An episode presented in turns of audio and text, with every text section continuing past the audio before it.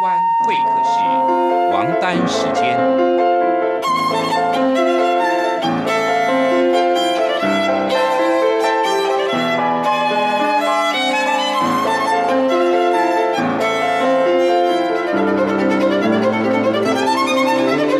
由天安门学生运动领袖王丹主讲。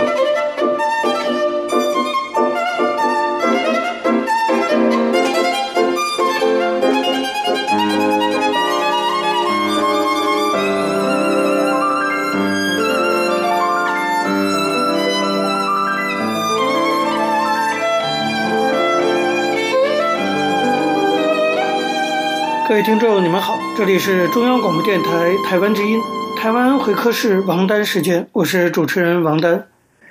首先呢，我们进行第一个单元大陆时事评论啊。大家知道，最近这个中美之间啊，这个两个大国之间的冲突可以说是愈演愈烈啊。现在进攻方看来是美国，中国是防守方。美国的进攻啊，可以说攻势凌厉。抛出了一套的哈政策组合拳。从最近的发展来看呀，美国卫生部部长阿萨尔访问台湾。接下来呢，美国的财政部又制裁香港特首林郑月娥和中国政协副主席夏宝龙等十一人。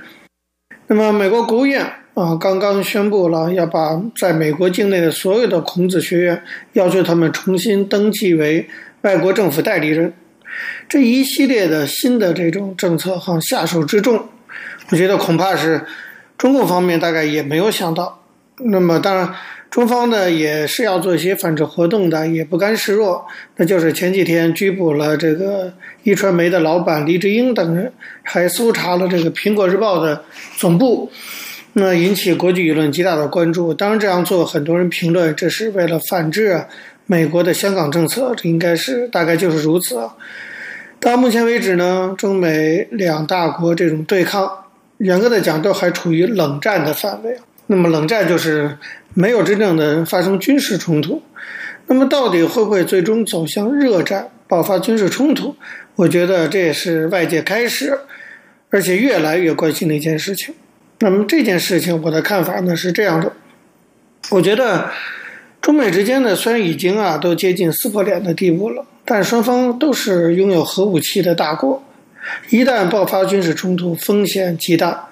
当年美国、苏联啊，冷战了几十年都没有发生直接的热战，就是因为双方各有核武器。在事后的历史经验的总结中，很多学者专家都提到了核武器的存在，其实某种程度反倒导致了恐怖平衡，使得大国之间的军事冲突这个可能性几乎化为零，就是因为核武器具有毁灭性。一旦是有一方动用了核武器，另一方动用，双方都会处于毁灭。所以，双方都拥有核武器这样的大国，直接发生面对面的军事冲突的风险反倒没那么大。我也不认为中美两方有开启这种军事冲突的政策规划，甚至是不是有这样的意愿哈，我都怀疑。不过话说回来啊，很多事情其实也不是以人的意志为转移的，更不是以政策制定者的意志为转移的。我认为在中美之间发生军事冲突的可能性，理性上讲没有，但是实际上的可能性还是存在的。为什么呢？我有两个原因啊。第一，虽然前不久啊，中美两国的国防部长曾经通过电话。那么你国防部长都通电话，你可见双方都担心发生军事冲突。这个电话内容没对外公开啊，但是试图管控双方在南海军事对峙的这种局势的意图非常明显。不过呢，除了国防部长通过电话之外，目前中美两国之间的高层对话的渠道几乎可以说完全关闭了。两国的高层领导人之间已经不再通电话了。过去习近平跟川普还通个电话，现在没了。更没有什么新的会晤了。川普还公开的表示，他已经没有兴趣继续跟中国领导人讨论问题了。那么，国务卿蓬佩奥不用讲哈，他被人大骂是什么人类公敌，那就更不可能啊！一个人类公敌还都被骂成这样，还怎么可能再去跟这个中国的政要会面？这个对话渠道的掐断，导致了一个可笑的后果，就是中国的。外交方面的掌门人啊，外交部长王毅只能通过接受中国官方媒体新华社记者采访的方式来向美方喊话。而另外一个掌门人杨洁篪，中共中央政治局委员，主管外事工作的，他也只能用发表署名文章的方式来表达中方试图啊讲和的这样一个立场。这种情况可以说啊，在中美建交以来几十年中都是非常罕见的。大家记得当年一九八九年，中国爆发八九民运和六四镇压，那么全世界制裁中国，在这种情况下。美国还第一时间，事发之后不到两个月哈，就派了国家安全顾问秘密的啊访问了北京。在那种情况下，双方都还有对话的管道，还进行了对话，以管控两国关系的风险。那么今天连这样的对话都没有了，显然对于激烈对抗的两国来说，没有对话是一个非常危险的事情，也是可能导致热战发生的，我觉得一个很重要的原因。那么第二点来看。尽管双方目前都没有进行军事冲突的意愿，可是长久的对峙啊，难免擦枪走火。尤其是在南海和台湾海峡这样一个敏感的、高风险的军事部署已经有这么多了，实际上呢，已经就是在不断积累发生军事冲突的可能性。这个擦枪走火的可能性啊，实际上在理论上已经有人论述过。最近，中国清华大学政治系副教授刘瑜就写文章表达了这样的担心。他引述的其实是哈佛大学教授艾利森的一个著名的理论。艾利森说，说两个大国，他在讲到国际政治、国际外交的时候说过，他说两个大国最后发生冲突的时候，啊，往往呢都并不是双方真的想打架，而常常是被一些不起眼的偶然性因素或者第三方因素给绑架，最后骑虎难下，硬着头皮打了起来。这当时艾利森教授的历史经验的总结，我觉得是我们不可忽视的。另外，社会学理论上有一个自我实现的预期的说法，也就是说，一个不太可能的事情啊，说的人太多，话题呢持续太久，它就真的可能发生了。这是一个事物发展的逻辑的问题，从经验到逻辑都证明啊，就算双方都不想打热战，热战的可能性还是会存在的。综上所述呢，我觉得可以肯定两点：第一，中美双方的决策者至少到目前为止，应当是希望。尽量避免发生热战的，但是我们也不要忘记第二，那就是不管双方如何的小心谨慎，继续对峙下去的结果，至少啊，我们可以说导致从冷战升级到热战的可能性会大大的增加。那有什么方法来避免呢？当然有啊，我觉得唯一的避免方法就是双方要一方主动的求和认输。大家记得很早很早以前啊，美国的肯尼迪总统。的时期，曾经跟那时候的苏联，苏联那时候领导人赫鲁晓夫，肯尼迪和赫鲁晓夫两个人对上了，发生了所谓的古巴导弹危机，就是苏联要在古巴部署这个导弹。那个时候，肯尼迪就威胁说要对苏联发动核攻击。那赫鲁晓夫说，你要发动核攻击，我们就反击，双方就对峙。那全世界都非常紧张，一旦打起来，整个地球都遭殃哈。最后就是赫鲁晓夫主动认输，全盘认输，撤出导弹，那么就没有打起来。这个你可以看出啊，就是双方对峙起来，一方主动求和认输，这是唯一的避免热战的方法。可是目前来看呢，中美两方还没有一方表示要认输呢。美方是绝不可能，他现在是主动的方面、积极的方面啊。中方呢也是战略周全，并没有说就是要撤回部署啊，或者放弃呃港版国安法等等。那么这样来看的话，我们就可以用一句话来总结，那就是中美热战。当然还是有可能爆发的。好，各位听众，由于时间关系呢，讲到这里我们休息一下，马上回来进行下一个单元。我曾经问个不休，你何时跟我走？可你却总是笑我一无所有。我要给你我的追求，还有我的自由。可你却。总是笑我一无所有。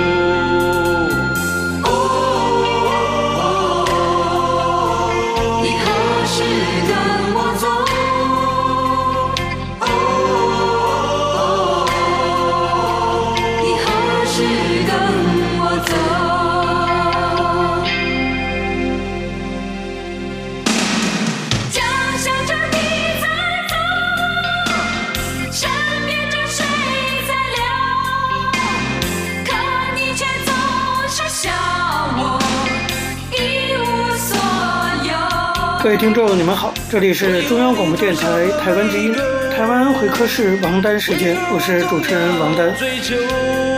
我们接下来进行的是历史回顾专栏，在这个专栏中呢，我们要根据一些当事人的口述历史，回顾一下中国改革开放四十年来走过的历程。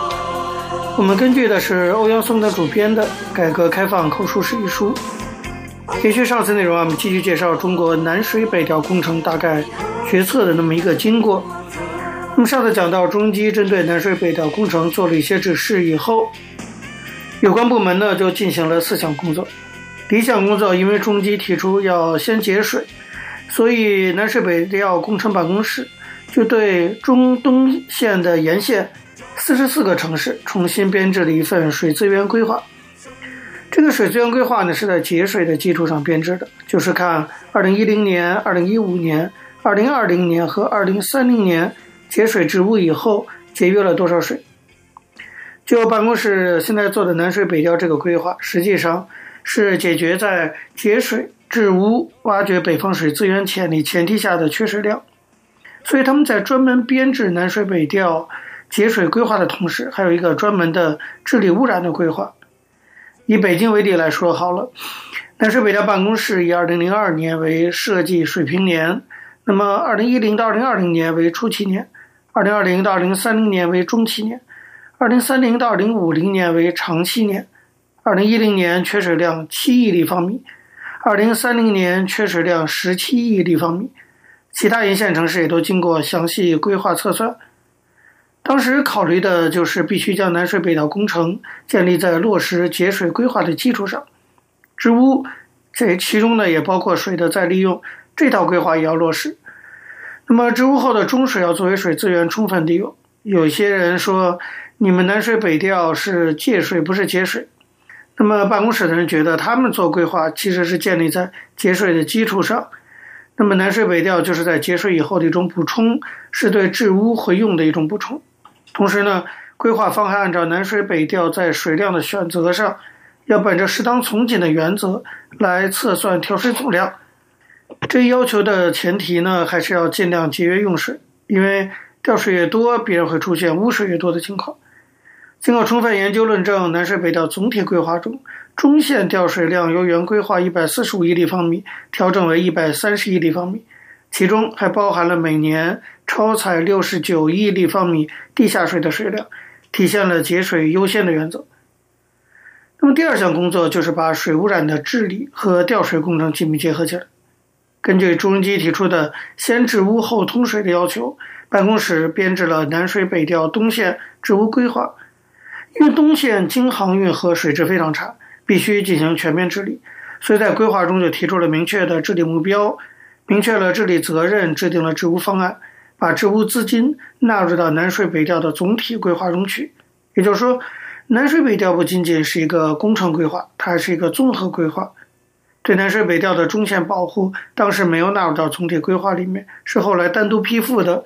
纳入了南水北调总体可行性研究报告中。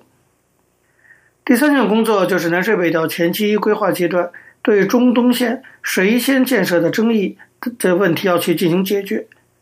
根据山东、天津、北京、河北等缺水区的强烈要求，结合中国当时的经济实力，经过研究以后，水利部提出南水北调统一规划、分期建设的意见。也就是说，东线分三期，中线分两期，西线后续建设。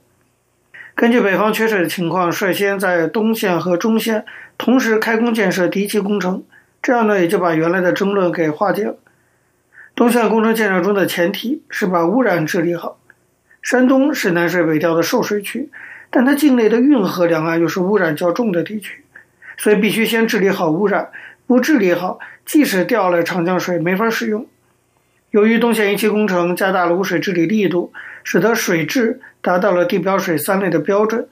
这就为东线二期工程延伸供水到河北、天津创造了条件。中线一期工程送水到河南、河北、天津、北京，调水九十五亿立方米，其中河南三十七点七亿立方米，河北三十四点七亿立方米，北京十二点四亿立方米，天津十点二亿立方米。根据丹江沟水库来水情况和中线受水区节水治污及对水资源的需求，适时开工建设二期工程。第四项工作就是对南水北调工程的建设管理体制和运行机制提出新的要求。在以前的规划中，都是把南水北调工程当作政府工程，也就是说，中央出钱，地方用水。那么，随着市场经济理念的不断深化，人们开始认识到，南水北调不能完全用计划经济的思路。所以，办公室首先在南水北调工程中积极探索和逐步建立水的准市场配备机制和管理体制。供水的目标定位为向城市供水，按照还贷保本微利的原则收取水费，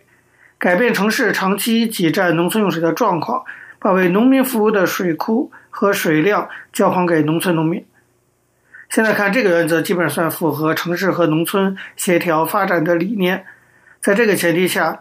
南水北调工程办公室认为，南水北调的性质要定位在符合政府宏观调控、准市场机制运作。现代企业管理、用户参与的思路上，按照产权明晰的现代企业制度去建立南水北调基金、组建管理机构等。这一年的十月，中共十五届五中全会通过的《中共中央关于制定国民经济和社会发展第十个五年计划的建议》中，提出加紧南水北调工程的前期工作，尽早开工建设。十月十六号，《人民日报》刊发国务院南水北调工程座谈会的情况。发表了评论文章，抓紧实施南水北调工程。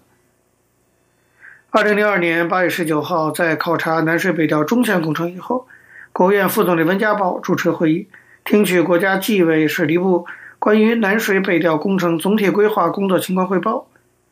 二十三号，总理朱镕基主持召开国务院第一百三十七次总理办公会议，听取关于南水北调工程总体规划的汇报。会议。审议并通过了南水北调工程总体规划，原则同意成立国务院南水北调工程领导小组，决定江苏三阳河、山东济平干渠工程年内开工。十月九号，朱镕基主持召开国务院第一百四十次总理办公会议，批准丹江口水库大坝加高工程的立项申请，要求抓紧编制丹江口水库库区移民制规划。第二天，江泽民主持召开中共中央政治局常务委员会会议。听取国家纪委主任曾培炎和水利部部长王树成受国务院委托做的南水北调工程总体规划汇报，审议并通过经国务院同意的南水北调工程总体规划。二十四和二十五号，南水北调工程办公室的代表代表水利部并国家纪委，分别向全国人大常委会的财经委、环资委、农委以及政协全国委员会汇报了南水北调工程总体规划。这些部门代表全国人大、全国政协听取汇报以后，提了一些具体的意见。那么办公室也据此呢对规划做了一定修改，于十月底再次报国务院。十二月二十三号，国务院正式批复南水北调工程总体规划。与此同时呢，着手准备举行南水北调工程的开工仪式。考虑到那个时候政府马上要换届，所以决定把举行开工典礼的时间定在年前。十二月二十七号，南水北调工程开工典礼在人民大会堂和江苏省、山东省施工现场三地同时举行。江泽民给工程开工发来贺信，贺信中说：“兴建南水北调工程，对缓解我国北方资源严重短缺的局面，推动经济结构战略性调整，改善生态环境，提高人民群众的生活水平，增强综合国力，具有十分重大的意义。”这次开工典礼由国家纪委主任曾培炎主持，国务院总理朱镕基在人民大会堂主会场宣布工程正式开工。国务院副总理温家宝发表讲话，代表中共中央、国务院对工程开工表示热烈的祝贺。这一切呢，标志着南水北调工程正式进入了实施阶段。好，各位听众，因为时间关系讲到这里，我们休息一下，马上回来进行下一个单元。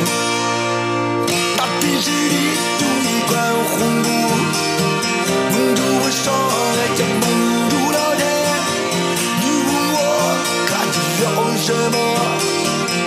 说我感的了幸福，这个感觉只让我舒服，它让我疯掉我没地住。你问我还要去何方？我说要上陆地。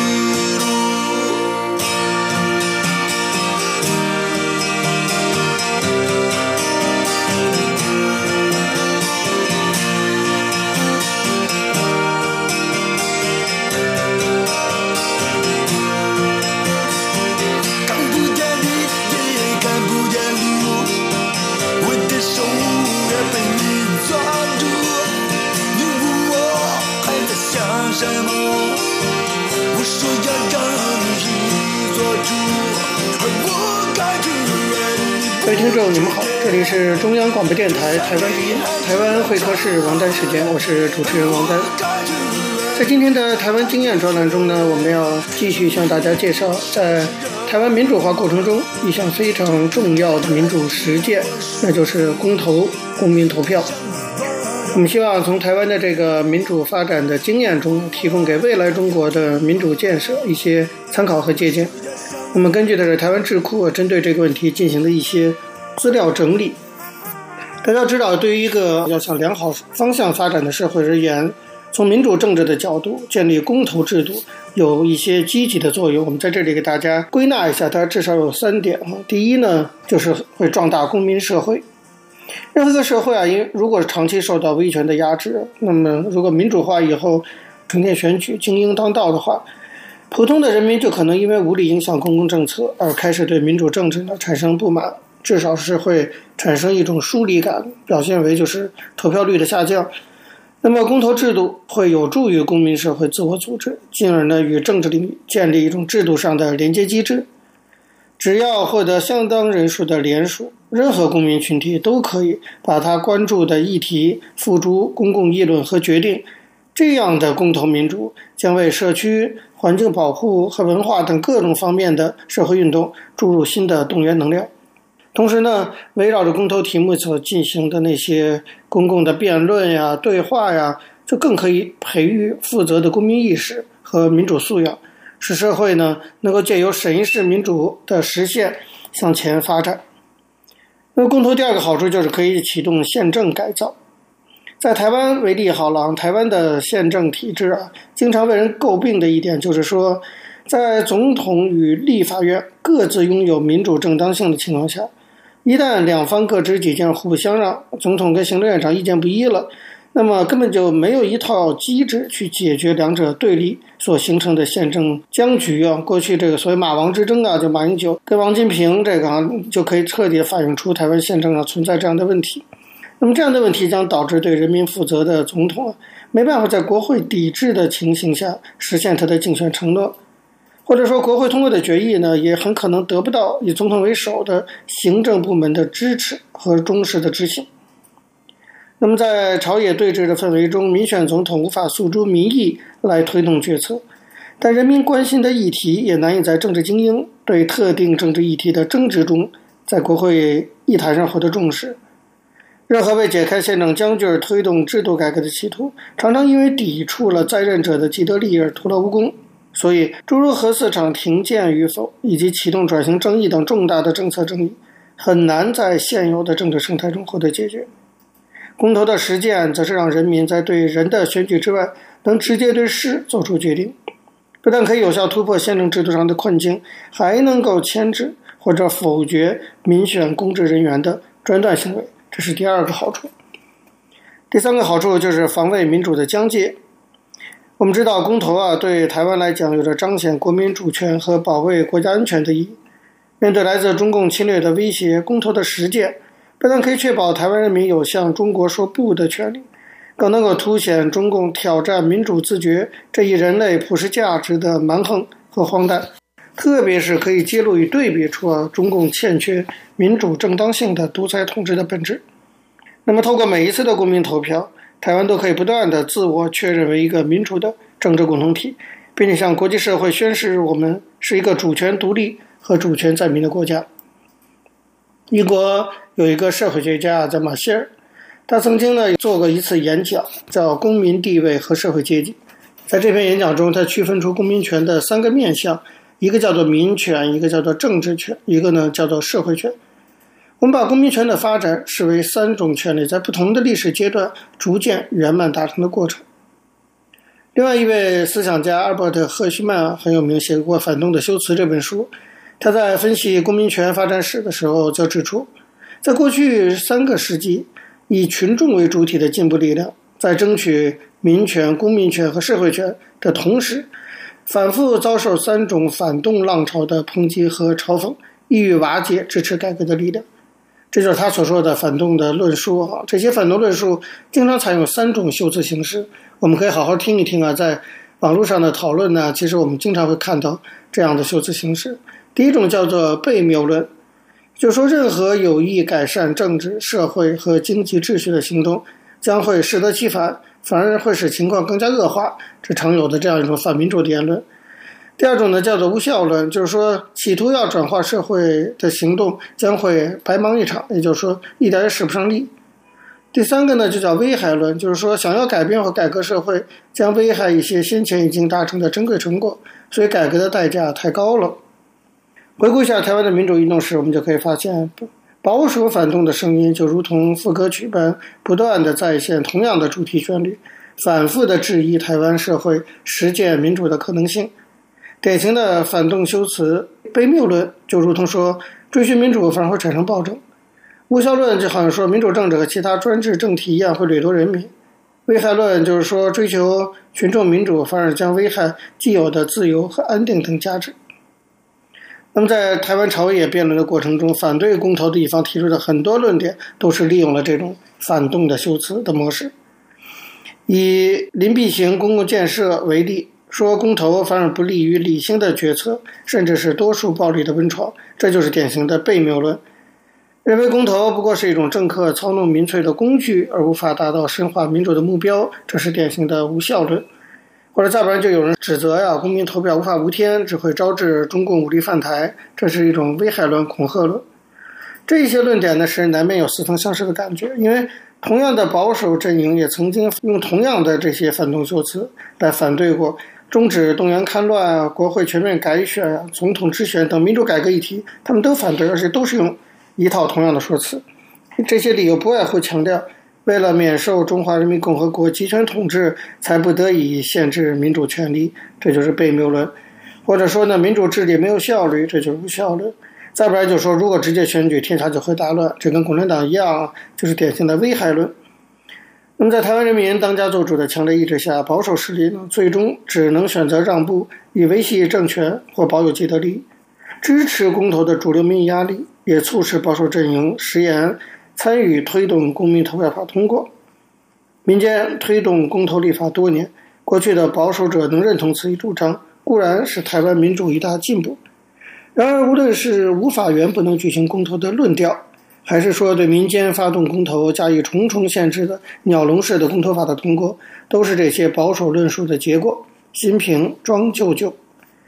我们也可以预期啊，随着公投民主的实施和公投法的以后的修订，还会与保守势力进行持续的斗争，这就是台湾民主要不断深化，一定会走过的一个阶段。各位听众，由于节目时间的关系，今天的台湾会客室王丹时间到这边结束了，非常感谢您的收听。如果各位听众对我们的节目有任何的指教，可以写信到台湾台北市北安路五十五号王丹书，或者发电邮件信箱到八九六四 at。r t i dot o r g t w 给我，我是王丹，下次同一时间再见。没有烟抽的日子，没有烟抽的日子，我总不在